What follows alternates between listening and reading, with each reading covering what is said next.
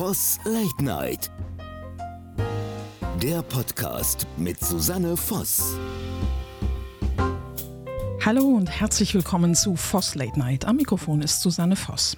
Mein heutiger Gast sagt über sich selbst, Musik bedeute ihm das Leben. Er ist ausgebildeter Musicaldarsteller und Opernsänger, der auch mit dem Medium Fernsehen keine Berührungsängste hat.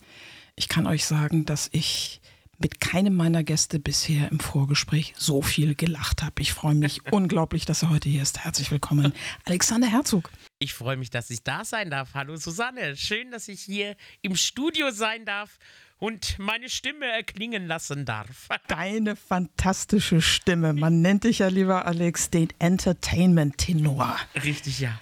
Findest du dich da wieder, ja oder ja? Definitiv ja. Wer, Also ja, ja. perfekt. Wer hat dir diesen Titel gegeben? Weißt du das oder hat sich das so entwickelt? Das ist so, das ist so entwickelt. Das ist so, wie ich meine letzten Lieder aufgenommen. Also ich hatte 2017 zwei Songveröffentlichungen und wie ich diese Lieder aufgenommen hatte, da ist es so entstanden, dass ja ich nicht nur dastehe und singe und es, äh, den Flügel streichel, wie das ähm, manche gerne machen. Die brauchen ja auch, manche Sänger brauchen immer was, um sich festzuhalten. Ich halte mich an meinem, an meinem Körper fest. Was denn gar nicht so schnell umfallen. Das heißt, du spielst damit auf dein Hobby an oder eines deiner Hobbys. Ich habe von dir gesehen, wo du im Gespräch mit einem anderen Tenor gesagt hast, also ich schlafe unglaublich gerne und ich esse unglaublich gerne. Richtig, Ist, ist so richtig. tatsächlich? Fast jeden Tag Fleisch, wie du mir gerade erzählt hast. Ja, ja, ja, ist so, ist so, ist so. Ich, ich werde es, glaube ich, auch nie ändern können. Also ich habe es natürlich schon mal versucht zu ändern, weil man will ja irgendwann mal doch ein bisschen schlanker sein. Ähm, das steht auch immer auf meiner To-Do-Liste, aber ich esse einfach zu gern. Und wenn ich dann keine Freude am Essen habe, dann habe ich auch keine Lebensfreude mehr. Und deswegen habe ich gesagt, ich esse lieber und bin halt so, wie ich bin. Das, das heißt, du bist nicht nur sehr fröhlich, was man jetzt schon erkennen kann, sondern du bist auch generell ein Genussmensch, kann man das sagen? Ja, definitiv bin ich ein Genussmensch. Ach, ich kann super mich äh, auf meinen Balkon setzen oder einen Kaffee setzen und die Leute beobachten und einen Kaffee trinken einen schönen Kuchen dazu essen. Das geht alles super. Das kann ich, das kann ich den ganzen Tag machen. Sehr spannend. Also, das ist, wirklich interessant. Habe ich auch vor kurzem mal wieder machen dürfen. War schön. Da treffen wir uns mal und essen gemeinsam Süßigkeiten. Ich habe dir nämlich gerade gesagt, ich bin zwar Vegetarierin, aber ich bin versessen auf Süßes. Und wir zwei, wir machen gleich sowieso, ihr, ihr dürft wissen, dass wir nach dieser Aufzeichnung lecker essen gehen. Ich esse ein Salatblatt oder zwei. Max Dettenthaler, der neben mir sitzt, isst irgendwas mit Fleisch. Und Alex bekommt die größte von allen Portionen. Obwohl der Max muss noch wachsen. Das Gemeine ist ja jetzt, dass Max sich nicht wehren kann. Ne? Er hat zwar Kopfhörer auf, aber kein Mikro, weil das habe ich alles an mich gerissen. Das ist nicht in Ordnung. Armer Max. Ich weiß auch nicht, warum er sich auf mich eingelassen hat. Das ist doch schön. Das ist doch schön. Ja, das ist total super. Lieber Alex, du bist aktuell in der Sat1-Sendung All Together Now, einer der Juroren in der Musikjury. Worum geht's in der Show? In der Show geht es darum, dass eben immer bei jeder Show zwölf Kandidaten auftreten dürfen. Und dann sitzen 100 Menschen unterschiedlichen Couleurs, unterschiedlicher Art und Weise in der Jury. Und diese Sänger müssen praktisch so viel wie möglich von den 100 in der Jury überzeugen. Und wer am meisten Stimmen bekommen hat, der kann am Ende 10.000 Euro gewinnen. Die gibt's, glaube ich, erst seit kurzem, diese Sendung. Ne? Die ist ganz diese, frisch, ja. diese, diese Show. Und wie läuft's das hier mal? Ich bin natürlich stolz, dass ich bei der Geburtsstunde einer neuen Fernsehshow in Deutschland dabei sein durfte. Sehr gut. Die wann gesendet wird, komm, hau raus. Jeden Freitag um 20.15 Uhr in Sat 1. So, das war der Werbejingle. Das war der, das ja, war der ja. Ja, klasse. Klasse, du bist angesprochen worden, weil du einfach auch im Medium Fernsehen zu Hause bist und äh, hast sofort gesagt, ja? Oder wie muss ich mir das vorstellen? Ja, ja, also es gibt natürlich ein Casting, ne? das gibt es überall. Mhm. Aber die haben wirklich versucht, 100 unterschiedliche Menschen zu finden, also die unterschiedlicher nicht sein können, aus verschiedenen Musikrichtungen und auch wirklich die unterschiedlich aussehen, dass das einfach auch so ein bisschen das Bild der deutschen Gesellschaft ein bisschen abbildet und das halt auch dieses Bunte, was ganz wichtig ist. Also es hat ein bisschen Charakter von der Muppet Show, das muss man auch dazu Die sagen. Muppet ja. Show war eine der tollsten Shows überhaupt. Für mich auch, für ja, mich ja. auch. Ich habe die geliebt. Und, und deswegen haben die das so ein bisschen angelegt. Und äh, ich war natürlich stolz, dass ich einer dieser 100 sein durfte. Aber man muss natürlich für alles, wie das heute so ist, auch ein Casting machen. Und die Macher haben mich äh, dafür gut empfunden, dass ich mitmachen darf. Und äh, das ehrt mich natürlich sehr und freut mich auch immer noch sehr. Was ist für dich der Reiz, vor einer Kamera zu stehen, wenn man das mal vergleicht, weil du ja tatsächlich professionell ausgebildeter Opernsänger bist, wenn man das miteinander vergleicht? Ist das reizvoller? Ist das anders reizvoll? Also Fernsehen hat eine gewisse Magie, gerade wenn es so Shows sind das kann man immer schwer in Worte fassen, aber es ist ein ganz spezieller Charakter. Ich liebe Live-Shows und ich bin ein absolutes Live-Tier auch. Kein Lampenfieber, kein nichts? Lampenfieber immer. Lampenfieber immer. Ich muss mich da immer erst runterfahren, damit ich dann äh, aus mir rausfahren kann. ja, ist, ist ja egal. Und ich liebe Live-Shows. Aber im Fernsehen hat man natürlich, man hat ein Publikum ja meistens auch in den Fernsehshows und man kann das nie fassen, wie viele da jetzt vor dem Bildschirm sitzen. Und das ist nochmal was ganz Besonderes. Und es ist natürlich es macht auch viel Spaß, weil Fernsehen kann viel möglich machen. Ich frage mich auch, wie viel Arbeit dahinter steckt. Ich meine, ich habe hier bei Force Late Night mittlerweile eine sehr klare Idee, dass es nicht nur Plausch ist. Der Max Dettenthaler ist ein Star in der Produktion und im Schnitt von unseren Shows. Kriegst du das mit oder ist es wirklich, ja. dass du einfach, ah, okay. Also man, man glaubt gar nicht, was, also wenn ich jetzt auf All Together Now das beziehen kann, wie viele Menschen da im Hintergrund arbeiten. Also das sind ja wirklich hunderte von, von äh, ja, Assistenten und Redakteuren und da ist so viel in Bewegung, das ist unglaublich. Also das sieht der Fernsehzuschauer natürlich nicht. Und was der Fernsehzuschauer auch nicht weiß, dass eine Aufnahme einer Sendung keine zwei Stunden dauert, so wie es dann gesendet wird, sondern halt mal sechs Stunden. Ne? Ja, gen das genau das. Mal ganz schnell einen ganzen Tag im Studio. Was mir aber nie was ausmacht, weil das ist, ich, ich brenne dafür und ich, es ist, macht so viel Freude und Spaß, dass da zehn Stunden, das ist halt mal so. Ne? Es, ist, es, es ist natürlich anstrengend, aber wer das machen will, der ja, er versucht drüber zu tanzen, ne? Und ich habe halt auch immer versucht, so ein bisschen die anderen zu animieren, weil wenn die dann so irgendwann hat jeder mal seinen toten Punkt und ich, ich mache was gegen meinen toten Punkt, indem ich aufstehe und dann halt ein bisschen tanze oder ein bisschen äh, da von der von diese, von dieser riesigen Wand, dass ich da einfach mal irgendwas runterbrüll, wie auch immer. Ich finde schon irgendjemand.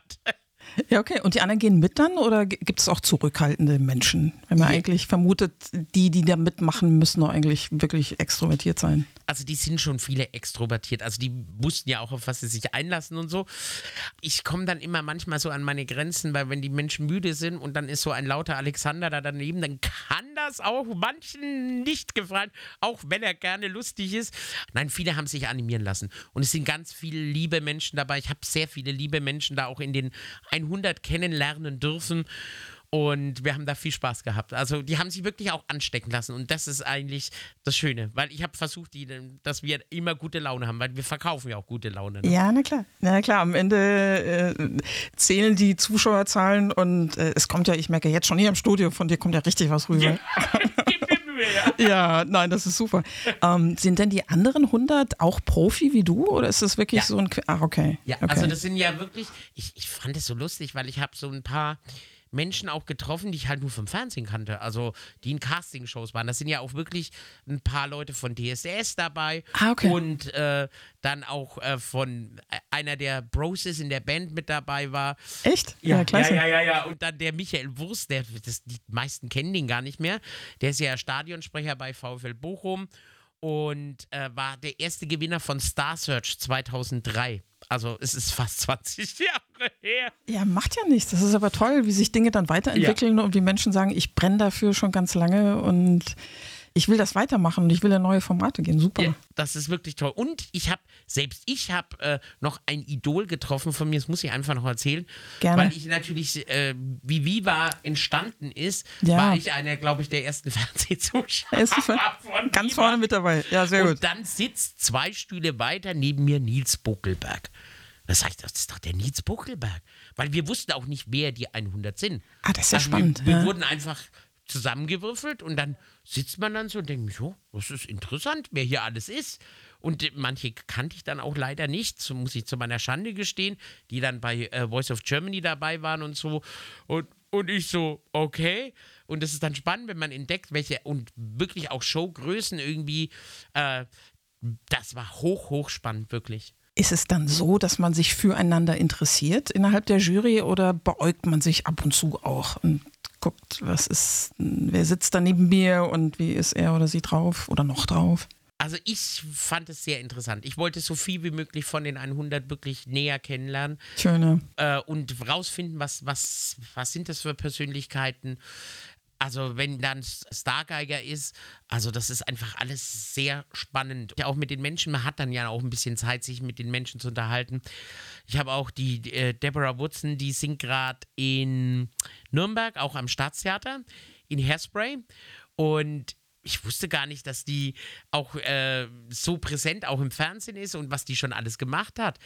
Ich habe mir gedacht, ich habe sie irgendwo, man hat so öfters dann das Gefühl, ich habe dich irgendwo schon mal gesehen, aber man muss natürlich dann auch die Leute irgendwie ein bisschen einsortieren. Aber das war ganz, ganz, ganz spannend. Und was mich sehr gefreut hat, ich habe eine ganz tolle neue Freundin äh, auch gefunden, also eine Künstlerfreundin, die Jasmine Reese, die kannte ich vorher auch nicht und die kommt aus Norddeutschland und war auch hochspannend. Wir sind, und die hat es geschafft, dass schon einige der 100 zusammen aufgetreten sind. Ah, großartig. Ja, Das, das heißt, dass sich Dinge weiterentwickeln. Du hast eine Freude am Umgang mit Menschen, ne? Ja, sehr, sehr, Das sehr. mer- merkt man. Ich will immer rauskitzeln, wer ist, wer ist der Mensch oder wie ist der Mensch oder die Person, ne? Das kann ich gut verstehen. Das geht mir nämlich genauso.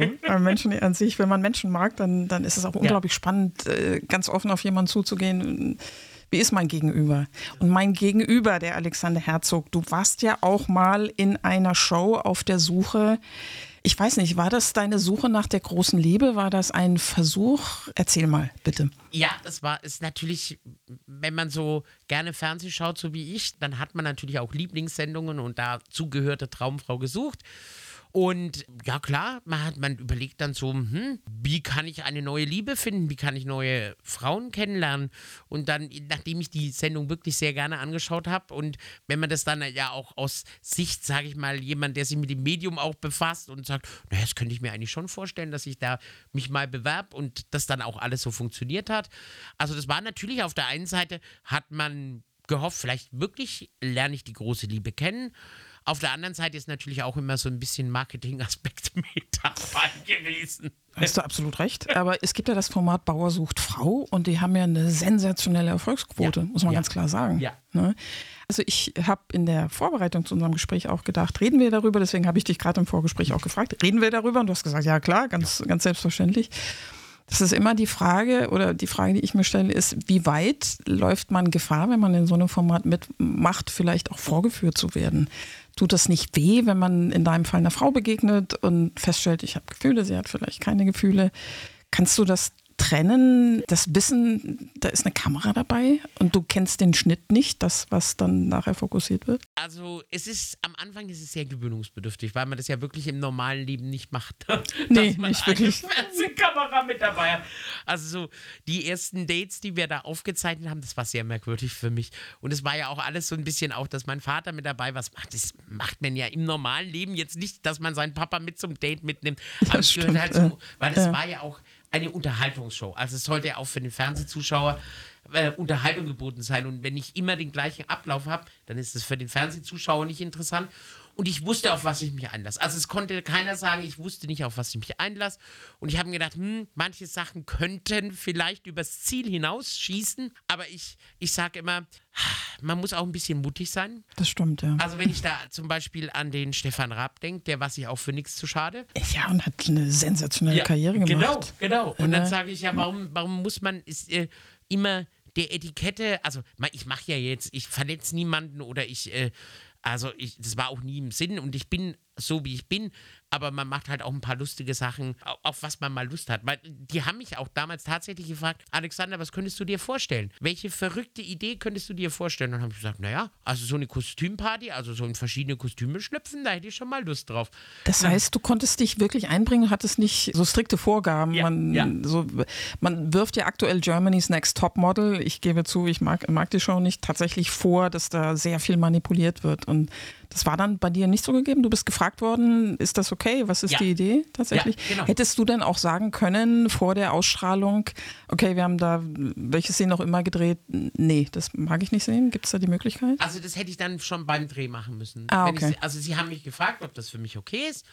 Und äh, ob ich mir das vorstellen kann, habe ich gesagt, ja. Also es hätte gewisse Schmerzgrenzen gegeben, die aber nicht überschritten worden sind und deswegen. Also man hätte dann vorher schon sagen können, nee, also das ist jetzt mir too much. Das kann man, das kann man wirklich machen. Da hat man schon ein bisschen Einfluss drauf. Und wie gesagt, man weiß ja immer, auf was man sich einlässt und bis dahin geht's und äh, wenn dann die Grenze kommt, dann kann man sagen, nee, okay, das ist mir jetzt too much. Würdest du so ein Format nochmal machen oder sagst du, okay, das war die Erfahrung und das war's dann auch? Das ist, ist eine gute Frage. ich, ich finde immer, es muss immer zuträglich sein. Also was man, was man gerade macht, das ist ja interessant, was man für eine Außenwirkung dann auch hat, was ich so für ein Feedback kriege. Was hast du für ein Feedback bekommen dann? Also bei, bei All Together Now kriege ich nur positives Feedback. Ich gucke mir das an, nächsten Freitag. Morgen, morgen. Wir Genau. zeichnen an einem Donnerstag auf, morgen bin ich dabei. Jawohl. Da, also da kriege ich nur positives Feedback. Und bei Traumfrau gesucht haben sie natürlich so ein bisschen die Geister geschieden. Also da, da gab es manche Leute, die konnten es gar nicht verstehen, wie ich sowas überhaupt tun kann, wie ich es wagen kann, bei einer so einer Sendung mitzumachen. Aber auf der anderen Seite sage ich, äh, warum nicht? Also, ja, du, ne? du hast ja richtigerweise gesagt, du tust ja niemandem weh. Genau, genau. Solange dir nicht wehgetan wurde. Richtig. Und wenn du, also bei mir kommt das sehr positiv an, wenn du keinen Punkt hattest, wo du im Nachhinein äh, sagen würdest, das würde ich nie wieder so machen. Also ich habe, es gab ja eine legendäre Sendung, wo dann im Internet danach stand, das war das heißeste Date äh, überhaupt bei Traumfrau gesucht. Das war das Sauna-Date. Okay. Und da hatte ich so viel Spaß beim Drehen. Da hatte ich so viel Spaß beim Drehen. Und es gibt manche Leute, die sagen, wie kannst du das nur tun? Und dann gibt es aber viele Leute, die sagen, genau das fand ich lustig. Vielleicht ist es ja auch so, dass manche Leute das so heftig sagen, wie kannst du das nur tun, weil sie sich vielleicht gerne auch mal Dinge trauen würden und Vielleicht. nicht den Mut haben. Und sehen sie Vielleicht. dann den Alex, der das macht und vielleicht wird es deswegen so heftig. Kann auch sein. Das Ja, habe ich mich immer mal wieder gefragt, auch in meinem Leben, ne? wenn, Ja. wenn man denkt, wieso interessieren sich Menschen so sehr für die Dinge, die man tut. Dachte, vielleicht ist euer eigenes Leben ereignisarm oder irgendwie so. Vielleicht. Mag ja, ja, weiß nicht, ist eine Vermutung, aber es muss ja einen Grund geben. Ne? Das- Weil ja, du tust ja. ja. wie gesagt, du tust ja niemandem weh. Und ich bin halt auch so ein, ich mag halt so Reality-TV, also das schaut mir schon gern an. Das muss ich, es ist eine Schwäche von mir.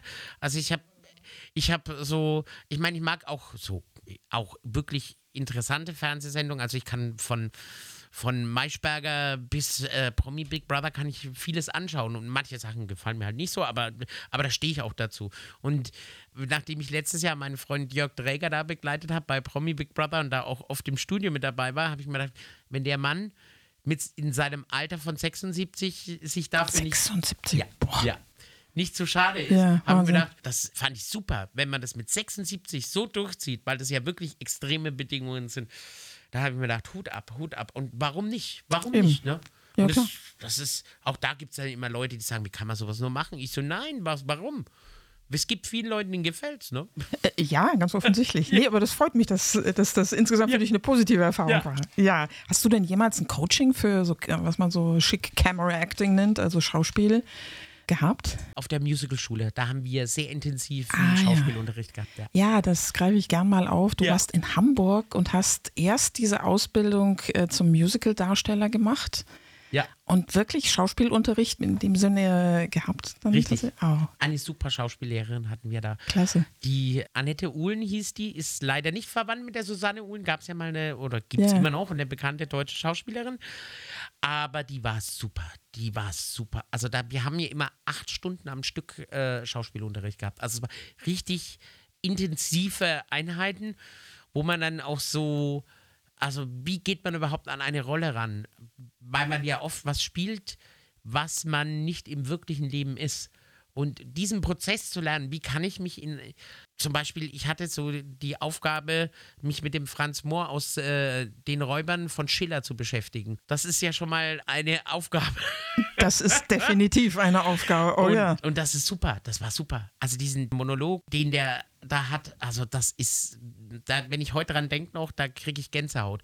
Und so ist es halt, wenn man sich mit so wirklich Menschen, die ja äh, psychisch einen großen Schaden haben, irgendwie, wenn man das dann versucht, sich da reinzufühlen. Das haben wir alles gelernt. Und natürlich auch was Lustiges, ne? Also wir haben uns auch mit lustigen Sachen beschäftigt.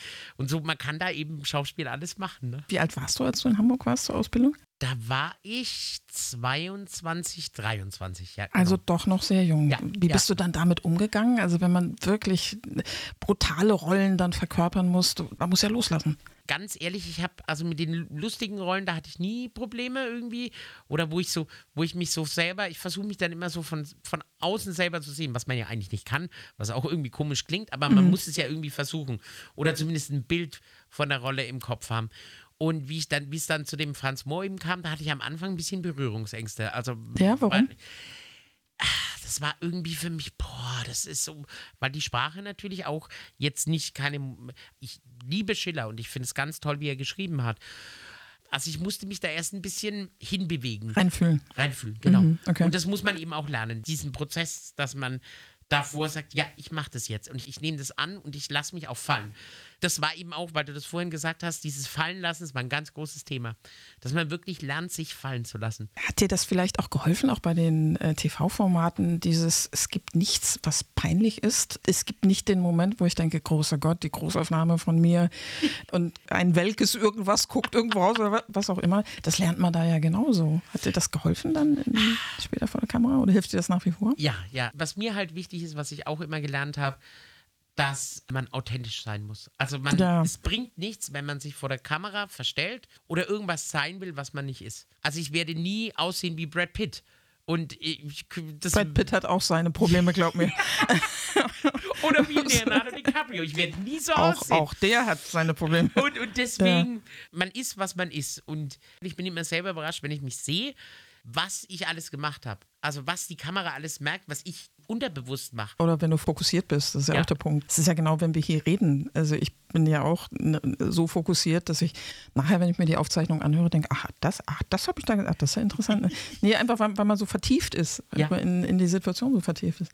Was ich auch noch gelesen habe über dich, was ich auch sehr spannend finde, du bist ja auch Moderator lokal bei Nürnberg Live. Richtig, ja. Das heißt, du bist ein Kollege von mir. Alex, wir sind Kollegen. Halleluja. Es ist mir eine Ehre, Ja, wenn Dito. du mich als Kollege bezeichnest. Dito, solange ich nicht singen muss, dann Ach, es ist alles möglich. Es ist alles möglich. Das stimmt. Im Prinzip, wer mich kennt, weiß, dass ich gerne singe. Und das ist schön. Das ist schön. Ja, ja, aus Spaß. Ich muss dir sowieso die Frage stellen, ansonsten äh, bekomme ich nachher Ärger. Ein professioneller Sänger, singst du unter der Dusche? Sag es einfach, ich muss diese Frage stellen. Das ist interessant. Also es gab Zeiten, wo ich wirklich unter der Dusche mich eingesungen habe. Eingesungen tatsächlich, Ja, also ja. nicht so gezwitschert. Ja, ja, sondern richtig Mama, Mama, Mama, Mama. Ja, ja, weil man, man testet natürlich, man hat ja seine, sag ich mal, man entwickelt so, ja, wie, wie kann ich das sagen, ohne dass es komisch, nicht, nicht Neurosen, Wir alle, so wir alle haben unsere Eigenarten, macht dir keinen Kopf. Mechanismen, um zu testen, ob die Stimme funktioniert. Und das kann man unter der Dusche natürlich sehr gut, weil Das stimmt, das ist ein toller Sound, ich weiß. ah, der Sound ist toll, der ja, Sound genau. ist super, dadurch, dass alles gefliest ist und das warme Wasser. Also wenn man so wie ich gerne warm duscht, dann lockert sich natürlich die ganze Muskulatur. Okay. Und man kann das da ganz gut testen, aber ich habe so momentan bin ich nicht so in der Gesangslaune, wenn ich unter der Dusche stehe, eher in der Genusslaune. Ja, aber du hast es mal gemacht. Das ist, diese Frage musste ich stellen, das ist einfach absolut. so. So, das haben wir jetzt hiermit abgearbeitet. Liebe Leute an den Geräten, das ist die Frage, die musste sein. Jetzt nochmal, um darauf zurückzukommen, Nürnberg Live. Wen triffst du da? Ich habe einmal reingespitzt, da habe ich dich tatsächlich mit dem wunderbaren Bernd Regenauer gesehen. Das war äh, vor einer ganzen Zeit in meiner Vorbereitung für mein Gespräch hier mit Bernd Regenauer, Ja. den ich an dieser Stelle total lieb grüße. Ja, der ist ja ein super Original. Ich liebe den ja auch. Ne? Absolut, absolut, kann, kann ich nur bestätigen. Hast du da einen bestimmten Fokus, dass du auch wie ich hier bei Late Night Künstlerinnen und Künstler triffst? Oder? Also es, es geht wirklich so querbeet durch ganze Gesellschaft. Da- da- Das ist mir immer ganz wichtig. Natürlich, Künstler sind immer spannend. Ne? Also Das- ein Bernd ja, Regenauer ja. zu interviewen ist total spannend. Oder Das war zutiefst berührend auch, als er hier war. Das war so schön. Ja, Mir ne? sind halb die Tränen gekommen. Ja, ja. da merkt man auch, wenn man solche Menschen trifft, die haben was ganz Besonderes und deswegen sind die auch erfolgreich, sage ich. Das ist immer für mich so, ein, so eine Bestätigung, dass weil die Menschen so sind, wie sie sind und weil sie was Besonderes haben, sind sie so erfolgreich. Und das kann man im Beispiel Bernd Regenauer super erklären oder auch Andreas Leopold Schad vom, vom Tatort, der ist auch ganz toll, ganz toller Mensch. Der war auch mein Gast, den ich genauso lieb grüße an dieser Stelle. Ja. Es gibt da tatsächlich Ich einige, auch. die ich jetzt die ich jetzt grüßen darf. Ja, an, Andreas ist ein ganz besonderer Mensch auch, weil Andreas, wie viele Künstlerinnen und Künstler, auch ganz, ganz aufrichtig ist. Also ich erlebe das hier ganz viel, dass Menschen sich auch nicht verstellen. Ja, ja. Und, und ich glaube, das ist auch eine besondere Freude an Force Late Night, weil ich selbst eigentlich auch so ein Typ bin. Also wenn es mir nicht gut geht, erzähle ich das. Oder wenn mal was schief geht, erzähle Ja. ich das. Und ich habe immer gedacht, wahrscheinlich bin ich die Einzige. Und Nein, das ist doch auch unheimlich sympathisch. ja, ne? und es ist wirklich, also man merkt wirklich, die Menschen, die ich hier treffe, äh, die ticken ähnlich oder ich ticke ähnlich wie sie. Kann, ist Schön, egal, das ist egal. schön. Das ist total schön. Da bekommst du alles aus den Menschen raus. Ja, das, ja das, ist, das ist total schön. Ich hab, ein Gast hat mir mal gesagt, ich hätte dir noch, was weiß ich, was erzählt. Ich habe ganz vergessen, dass das Mikro an war. Das finde ich ganz wichtig. So soll es sein. Dass man vergisst, dass hier ein Mikro ist. So. Ja, genau. Oder im Fernsehen, dass man vergisst, dass da eine Kamera ist. So, dann kommen die besten Sachen zustande. Ne? Ja, dieses Echte auch, dieses, wenn Menschen miteinander reden und auch die Erkenntnis, also ich denke natürlich auch drüber nach, was meine, meine Gäste mir erzählen und, und dann zu merken, ah, okay, andere beschäftigt das auch. Und die haben den Weg gefunden. Ich hatte ein ganz tolles Gespräch auch mit dem Spiegeljournalisten Dieter Betnarz. Und der hat so viele so kluge Sachen gesagt. Ja. Das macht dann in der Postproduktion, wenn wir im Schnitt sind und ich höre das nach, bevor es dann geschnitten wird, das macht so einen Spaß, das nochmal auf sich wirken zu lassen. Ne? Und Super, ich, ne? Und ich habe oder mit Lissy Aumeier, was Ah, haben auch- wir auch haben Tränen, Tränen gelacht. Spitzenfrau. Ja, ja. Spitzenfrau. ja, das heißt, du hast bei deinem Format Nürnberg Live genauso tolle Leute wie ich hier. Absolut, absolut. Wie, wie oft sendet ihr? Das habe ich gar nicht können. Normalerweise, wir, wir waren mal so äh, dabei, also gerade während der Lockdowns oder wo ich halt nicht arbeiten durfte, dass wir wirklich wöchentlich eine Sendung produziert haben, mindestens, wenn nicht zwei. Schön. Und wir haben auch versucht, ein bisschen was auch äh, Verrücktes zu machen. Also nicht, nicht, dass das dann so ein bisschen nur Talk ist, sondern auch ein bisschen was Lustiges, dass die Menschen einfach ein bisschen Spaß auch haben. Positive ist, Impulse, ja. Genau, Ja. genau, genau. Um das ging's. Und jetzt ist natürlich, wenn ich viel unterwegs bin, dann äh, ist es natürlich schwer, weil, oder wenn irgendwelche Sachen sind, wo es dann zeitlich nicht geht. Aber ich sag, der Thomas weiß sich zu helfen. der hat seine, sag ich mal, noch seine äh, Aushilfen ist nicht das richtige Wort, aber einen wunderschönen Ersatz, so kann man das sagen. So kann man das sagen. Ich finde es unendlich bereichernd, solche Dinge zu machen, selbst zu Ja, machen ja. und solche Dinge zu sehen und zu hören. Das ist so spannend. Das ist so spannend, wenn man das vor allen Dingen dann auch öfters macht und sich dann selber immer sieht. Ganz, ganz wichtig. Und was man da so erzählt hat und so, ganz spannend und sehr wichtig auch. Hättest du dir denn damals, als du in Hamburg warst, vorstellen können, in Hamburg zu bleiben? Das ist eine meiner Herzensstädte. Das ist eine sehr schöne Frage. Also ich hätte mir das vorstellen können, ja. Ich hatte eine sehr schöne Wohnung, auch damals noch sehr kostengünstig. Oh ja, oh mein Gott, In ja. einem schönen Stadtteil, in einem Spittel habe ich gelebt. Oh wow. Und war wirklich, war, ist wirklich schön. Die U-Bahn-Haltestelle war vor der Türe. Ich meine, die Wohnung wäre dann irgendwann ein bisschen klein geworden, das ja. Und der Balkon hätte gefehlt. Äh, Das war eigentlich so mein Ziel, in Hamburg zu bleiben. Aber so wie das im Künstlerleben ist, man ist gerade in Hamburg und dann kriegt man eben ein Engagement in Ingolstadt. Ach so, du bist ja gebürtiger Nürnberger, ne? Richtig, genau. Und das für dich einfach dieses Gefühl war, gut, ich habe die tolle Ausbildung, die Stadt ist toll, aber mein Herz schlägt in Nürnberg. Auch, und deswegen auch, gehe ich an ne? die Musikhochschule. Also das war so dann eine Mischung. Das war dann noch so diese Konklusion, sage ich mal, so dieser Entschluss zu sagen, ich muss noch ein bisschen was machen. Ich bin noch nicht Bin noch nicht äh, am Ende des Genau, Weges. genau, Ja. genau. Das muss ich auch erst lernen, dass ich, also so sehr ich Musical liebe, aber man ist halt dann doch irgendwann festgefahren und ich habe gesagt, ich will das versuchen und da war ich auch noch in dem Alter, wo man sagen kann, ich kann das noch, noch tun, noch vielleicht eine Stufe höher zu steigen oder noch mehr aus der Stimme rauszuholen. Ich bin froh, dass ich es gemacht habe, auch wenn es manchmal ein bisschen anstrengend war. Das denke ich mir, aber ist das nicht was, also als Laie, der ich ja musikalisch bin, würde ich sagen, das ist ja was völlig anderes. Wenn ich das Bild des seriösen Opernsängers einerseits und, Die tun und nur so, die tun nur so. die sind nicht weniger, die sind nicht äh, seriös. nicht seriöser als wir Es anderen. gibt Okay. sicherlich auch seriöse. Du als Fachmann sagst, das ist kein Widerspruch in sich. Nein, das ist kein Widerspruch. Also ich habe ich hab ja viele liebe Kollegen und ich kann das nur so sagen, wir haben schon sehr viele schöne Feste gefeiert. Und ich glaube, so feiern auch Rockstars manchmal. sagen. Solange ihr keine Möbel zerstört Nein, habt. das nicht, das nicht. Aber ich habe mit Ja. sehr vielen lieben Kollegen, die ich auf meinem Weg kennenlernen durfte und mit denen ich auf der Bühne stehen durfte, sehr viel Spaß gehabt. Aber wirklich sehr viel Spaß. Und den möchte ich auch nicht missen. Du hast ja, was Musik angeht, schon ganz früh gemerkt offensichtlich, Musik bedeutet dir unendlich viel, warst im Winsbacher Knabenchor. Ja, ja. Wann war dir als kleiner Junge klar, Musik, das ist mein Lebensweg? Kann man das so beziffern? Das kann man beziffern. Ich meine, das dauert auch so ein bisschen, bis man das überhaupt selber für sich realisiert, was ich da eigentlich mache. Aber ich hatte immer Freude, einfach ein Lied vor mich hin zu singen. Also das habe ich als Kind schon immer gerne gemacht. Ja. So für mich einfach, was mir halt gerade einfällt. Oder auch im, im Kindergarten, wenn man, da lernt man ja, kommt man ja mit Musik das erste Mal in Berührung. Und das war immer für mich schön, wenn, wenn wir mit der Kindergärtnerin singen durften. Und dann gab es 1989 bei mir äh, in Katzwang ein 100-jähriges Schuljubiläum, beziehungsweise von der Volks- und Grundschule da eben das 100-jährige Schuljubiläum. Und dann kamen die Bremer Stadtmusikanten und ehe ich mich versehen habe, stand ich als Esel auf der Bühne. Ne? Und so, so kommt es dann in Bewegung. Aus Eigenmotivation oder haben deine Eltern da oder ein Elternteil eine bedeutendere Rolle gespielt? Also meine beiden Eltern haben da einen sehr großen Anteil und ein, auch mein Bruder auch mit. Also die ganze Familie hat da sehr einen ganz großen Anteil dabei und eine große Unterstützung immer geleistet. Und da war es halt meine Mutter und meine Tante, die das so als erste entdeckt haben, dass die Stimme eigentlich ganz schön klingt. Das lag natürlich auch daran, dass meine Tante selber ausgebildete Opernsängerin war, Ah, okay. das aber nie beruflich gemacht hat. Und äh, meine Mutter das immer von ihrem Vater gehört hat, dass der auch gerne gesungen hat. Und das war eine spannende Zeit und ohne das funktioniert es auch nicht. Wenn die Eltern nicht dahinter stehen, dann geht's nicht. Aber du, man hat dich nicht zu den Winzbachern tragen müssen, sondern du hattest Lust. Ich hatte Lust, ja. Die ist mir zwar schnell vergangen, Ja, okay. Aber war das halt dann doch, wenn man, ich hatte das Glück, dass ich wirklich eine ganz tolle Familie, also tolle Eltern hatte und einen tollen Bruder habe. Und ja, das ist dann so eine Sache, wenn man dann im Internat ist und ja, du warst vor allen Dingen auch ein kleiner Junge, ne? Wie Ja. alt warst du da? da war ich elf. Und das war nicht meine Welt. Das war nicht meine Welt. Aber du hast es durchgezogen. Nee. Nee? Ah, okay. Ich bin ganz ehrlich, nee.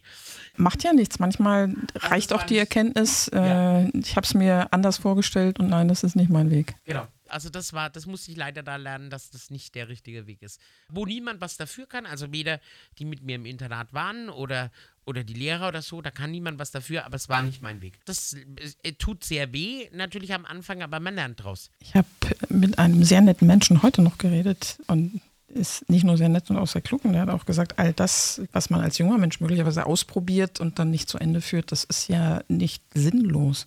Das bringt einen ja weiter. Das ist gut, das ist gut Dann gesagt. habe ich, ja, dann habe ich, das ist mein Chef.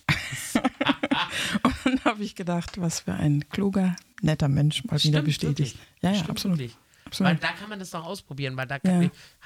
kann man auch noch sich für was anderes entscheiden. Irgendwann kommt dann der Punkt, wo das nicht mehr so einfach ist. Ne? Was ich spannend fand auch bei dir oder finde bei dir, ist, dass du ja offensichtlich auch sehr offen bist, was so das Überschreiten von musikalischen Genres angeht. Es Ja. gibt einen Titel, von dem habe ich gehört, Let Me Rock Your Heart. Genau. Das ist ein Liebeslied, das du in Deutsch in der Kulisse eines Brautmodenladens, glaube ich, gesungen hast. Ne? Ja, ja.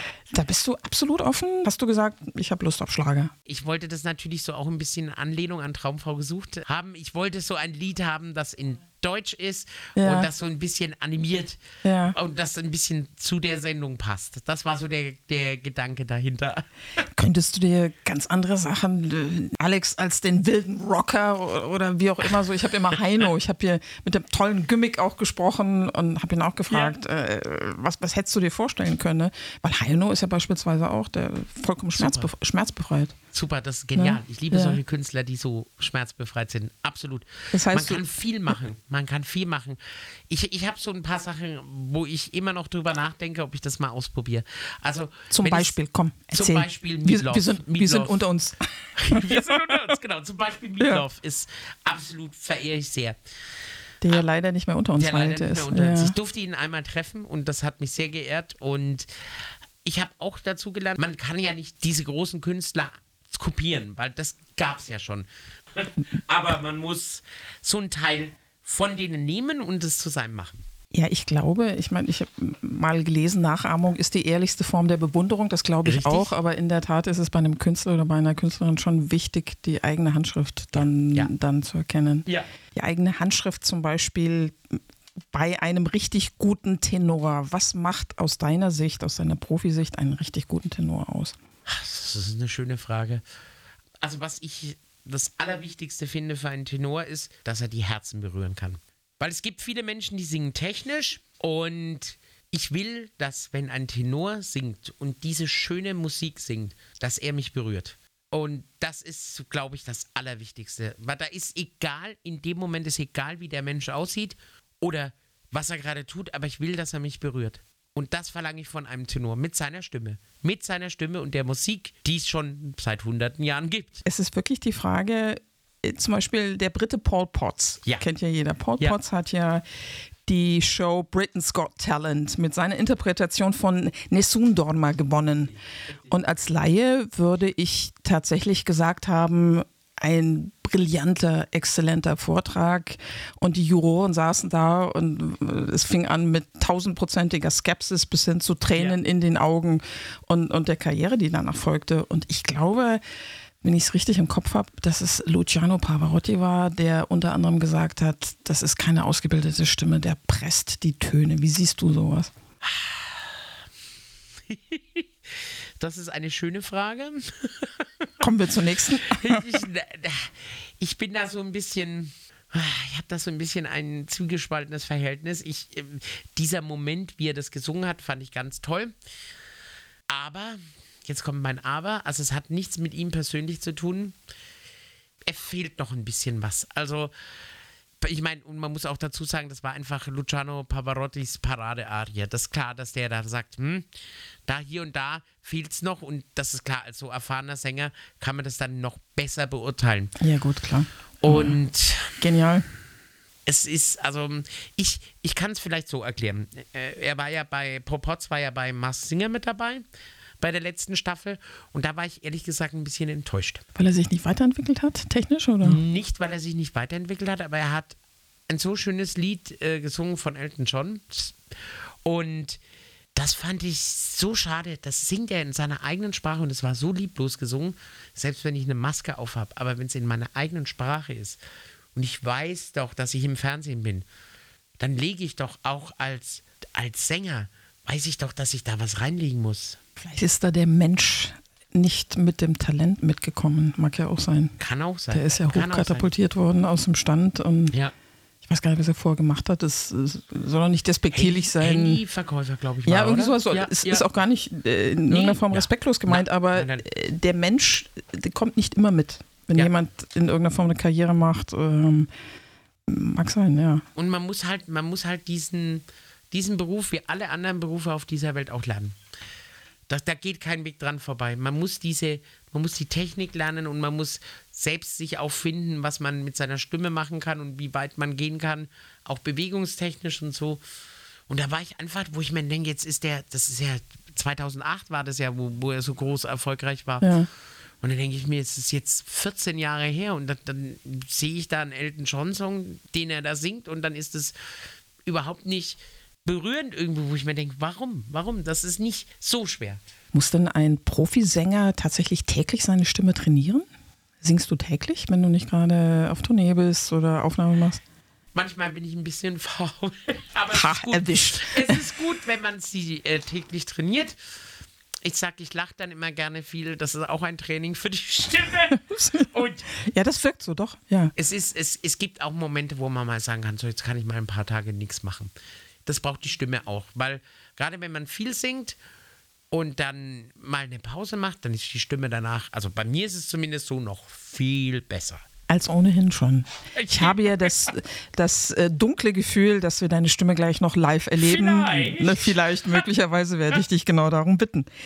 Müsst ihr, sage ich mal, als Tenöre im Studium Italienisch lernen oder lernt man einfach die Texte auswendig? Muss man die Sprache beherrschen? Es ist gut, wenn man die Sprache beherrscht, sage ich mal so. Okay. Eine Sprache zu lernen, sage ich jetzt aus meiner eigenen Erfahrung, ist besser, wenn man in dem Land ist, wo sie gesprochen wird. Und da, deswegen war ich da auch in Italien. Ich meine, War man, schön, wie lange? das waren immer wieder so Phasen, so mal drei Wochen. Das war 2000, also so gegen Ende meiner, meiner Gesangsausbildung war das öfters, dass ich in Italien war. Und dann ist man gezwungen, diese Sprache zu sprechen. Und die Italiener haben natürlich so gewisse Sachen, wenn sie dann irgendwas weglassen, das macht mich immer noch kirre. Dann versteht es jeder, aber wir Deutschen sagen, da fehlt doch ein Wort. Ja, Und- ja, gut, aber wir verschlucken ja auch, wir Deutschen. Ja, wir nehmen es nur ja. nicht wahr bei der Muttersprache. Ne? Ja, klar. Aber es ist trotzdem diese Lebensart und dieses Spüren, warum die Sprache so ist, wie sie ist. Also das auf alle Fälle. Man muss verstehen, was man singt. Das ist wichtig. Ja, ist nachvollziehbar, ne? Einf einfach um das auch empfinden zu können, wenn, wenn du sagst, der, der Aspekt des Gefühls, ne? Nicht, dass ich einfach technisch einwandfrei singe. Genau, genau. Und außerdem gibt es sensationell leckeres Essen in Italien. Wunderbar. Und ich liebe die Italiener je. Nur beim Fußball nicht. Nur beim Fußball nicht, okay. Das werden wir jetzt nicht vertiefen, sonst sprengt äh, der Alex das erste Mal den Rahmen von Night. Ich möchte nochmal auf Luciano Pavarotti Oh ja. zurückkommen. Der hat mal gesagt, dass bekannte Opern wie La Traviata oder Carmen für ihn, äh, hat er tatsächlich respektvoll gesagt, melodramatisch sind. Hilft es, wenn man als Tenor selbst einen Hang zur Dramatik hat? Das ist eine sehr gute Frage und auch ein sehr gutes Statement von Luciano Pavarotti. Man muss schon das Drama mögen, ja, doch auch. Das kann man, kann ich schon so unterschreiben. Man muss auch einen Hang dazu haben, weil man muss es ja verkaufen, was man da singt. Und wenn Liebesschmerz und also wenn es wirklich um die Wurst sozusagen geht in der Oper, und das ist ja bei La Traviata auch ganz toll, also gerade so diese die letzten Szenen dann, wenn es da wirklich um Leben und Tod geht und man muss das schon haben, man muss das nachfühlen. Man muss es nachfühlen. Aber ähm, man muss es auch immer irgendwie verkaufen. Also man muss beides haben. Man muss das, die, die, die Komödie beherrschen und auch das Drama. Und, oder wenn ich denke auch an, an Bajazzo, das hat natürlich Pavarotti auch ganz toll gesungen und das auch eine super. Das sind wir dann wieder so in dem Bereich, wo so der Killer durchkommt, was man im normalen Leben nie macht. Aber halt in der Oper gibt es es auch, ne? Also doch die Extrovertierten. Ja, Habe ja, ich mir doch ja. gedacht. Apropos Extrovertierte, du bist ja auch Teil der 12 Tenors. Richtig, richtig. Der 12 Tenöre. Und ich habe gelesen, bisher habt ihr 1400 Konzerte gesungen. Ja. Ich ja. Wow, wo seid ihr überall gewesen? Seit 2010, ne? Habt ihr gestartet? Ich, ich, also ich, also die Zwölftonäre gibt es sogar noch länger. 2007 haben die angefangen. 2007, ah, okay. Und in 2010 bin ich dann dazugekommen und da habe ich schon einiges gesehen. Also natürlich viel Europa, ganz klar. Deutschland ist, ist sozusagen Headquarter. da ich- da habe ich wirklich, also mit diesen Tourneen habe ich alle Ecken und Enden von Deutschland kennengelernt. Aber wirklich alle Ecken. Von Hoyerswerda bis äh, St. Ingbert im Saarland ist alles. Sa- Da muss man gewesen sein in St. Ingbert im St. Saarland, ihr Lieben an den Geräten. Hat sogar ein eigenes Kennzeichen. Und natürlich, was auch immer toll war, Palma de Mallorca. Und in Norwegen waren wir in Oslo und in Bergen. Und wir haben auch in China gesungen. Da muss ich allerdings sagen, will ich nicht mehr hin. Warum nicht? Das war für mich zwar eine tolle Abnehmen-Diät, äh, aber ich komme mit der chinesischen Lebensweise nicht zurecht. Also da bin ich wirklich an meine physischen und psychischen Grenzen gestoßen. Ah, verstehe. Wie lange wart ihr dort? Dann Drei? Wochen. Die können lang werden, wenn man sich schlecht fühlt. Die können sehr lang werden. Und ja, definitiv. Also das war, da habe ich am Schluss jeden Tag gezählt. Das war wirklich, das war eine Grenzerfahrung. Ja, aber auch das wichtig. Es sind, es sind nicht alle Erfahrungen schön, Nein. aber wertvoll in irgendeiner Form doch. Und umso schöner war es in Südkorea. Was war da dann der elementare Unterschied? Weil äh, jetzt laienhaft würde man ja sagen, das geht doch in etwa in dieselbe Richtung, was mit Sicherheit Quatsch ist. Also da gibt es viele Aspekte. Das sind, das geht los bei den. Ich habe noch nie in meinem Leben so hochmoderne Toiletten gesehen wie in Südkorea. Diese Toilette kann mehr als alles andere. Spielen die wirklich Musik, weil die Menschen sich schämen über irgendwelche Geräusche, wenn sie die Toilette benutzen? Das habe ich jetzt nicht so im Sinn, aber ich kann es mir vorstellen bei denen. Ich kann es mir Ich vorstellen. habe das mal gelesen, wo Ja. ich dachte, das ist neu. Ja. Also die haben so viel, da weiß man gar nicht, welcher Knopf für die Spülung ist. Ungelogen. Unser, unser Bühnenmanager, der hat dann wirklich bei der Rezeption angerufen und gefragt, wo kann ich bitte spülen? Der hat alle Knöpfe gedrückt und da gibt es wirklich Aber wie alles. peinlich, ne, wenn man dann denkt, ich würde so gern. Ja, ja, genau. Und das ist wirklich peinlich. Aber ja.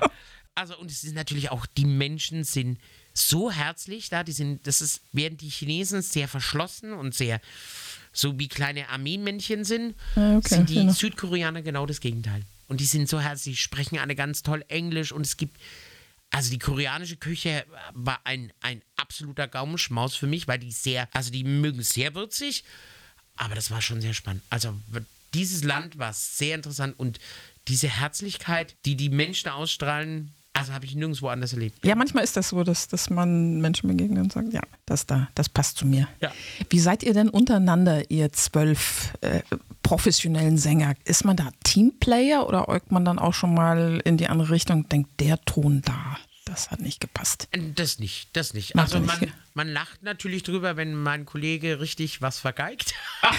Und da ist So, aber nicht böse, ne? nicht böse, sondern, äh, sondern einfach man schmunzelt drüber, weil das passiert jedem. Also davor ist der beste Sänger auf der ganzen Welt, das kann mir keiner weiß machen, dass der nicht mal irgendwas vergeigt hat. Das gibt es nicht. Das gibt es einfach nicht. Und da kann man gut drüber lachen. Und man muss aber Teamplayer sein. Also wer bei den 12 Tenors kein Teamplayer ist, der hat wenig Überlebenschancen. Weil das funktioniert nur im Team. Aber ihr seid ja im Prinzip ein mehr oder weniger willkürlich zusammengewürfeltes Richtig. Team von Richtig. Profis. Richtig. Ja, ist aber Glückssache, ne? Das ist Wenn- Glückssache. Wenn man Also- sich aufeinander einlässt trotzdem. Ist es. Ist es. Also es gab leider auch schon Kollegen, die ich da äh, kennenlernen musste. Ich sag bewusst musste, Das habe ich schon wahrgenommen. die, äh, die nicht für, dieses, für diese Formation geeignet sind. Ja, das ist dann so. Gab es für euch einen Ort bisher oder ein Land, wo ihr gesagt habt, das ist das Land, wo die Menschen unsere Musik lieben, die Oper lieben? Kann man das sagen oder ist es einfach individuell nach Publikum verschieden? Jedes Land ist unterschiedlich. Deutschland ist sehr offen in dieser Hinsicht. Also, das hätte ich nie gedacht, dass die Deutschen so begeisterungsfähig sind. Weil man ja immer sagt, ja, okay, das ist unser eigenes Land und so. Aber die können ganz schön vom Hocker gerissen werden und abfeiern. Also, das war, ist sehr spannend. Meint man, das meint man gar nicht, ne?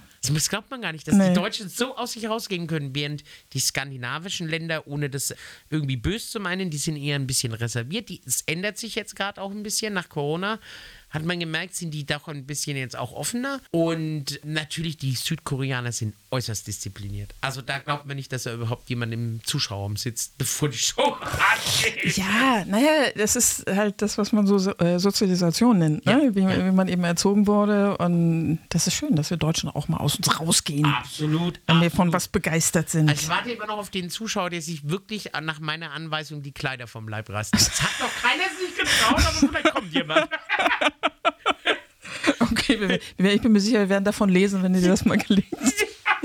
Wir sind, ich spitze mit einem Auge, was ich machen muss, Richtung Uhr. Wir sind leider schon kurz vor Ende unseres Gesprächs. Zeit und ist verflogen. die Zeit ist verflogen und ihr Lieben, ich habe es euch schon angekündigt. Ich möchte ihn jetzt für euch, für mich, für Max Dettenthaler, der neben mir sitzt und sich immer noch nicht wehren kann, wenn ich irgendwas Komisches sage, bitten wir dich jetzt natürlich um einen Live-Vortrag. Ich weiß nicht, was du singst, was, wozu du Lust hast. Weil heute so ein schöner sonniger Tag ist und es ist doch Sommer. Und es ist einfach mein Lieblingslied. Ich singe es gerne. Einen kurzen Auszug von O Sole Mio. ja, ja, und die Fen sind die Fenster offen? Ich weiß es nicht, aber ich bin mir sicher, Max musste doch was am Mikrofon ändern. Nicke mit dem Kopf. Ja. ja. Genau, ihr Lieben, ich moderiere Dinge ja auch so gerne an und ich habe jetzt die große Ehre, die ganz große Ehre, die Freude, euch anzukündigen. Den großen Alexander Herzog an einem sonnigen Tag im Frühsommer hier bei uns im Nürnberger Land mit O Sole Mio. Che bella cosa una giornata sole, un'aria serena dopo una tempesta, per l'aria fresca pariggiana festa. Che bella cosa una giornata e sole. Ma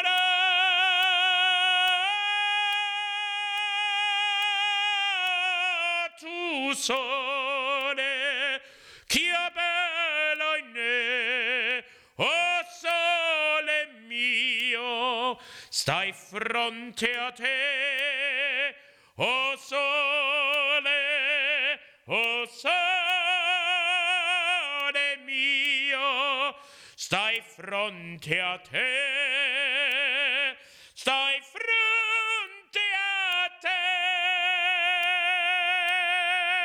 Sole Mio, che bella cosa.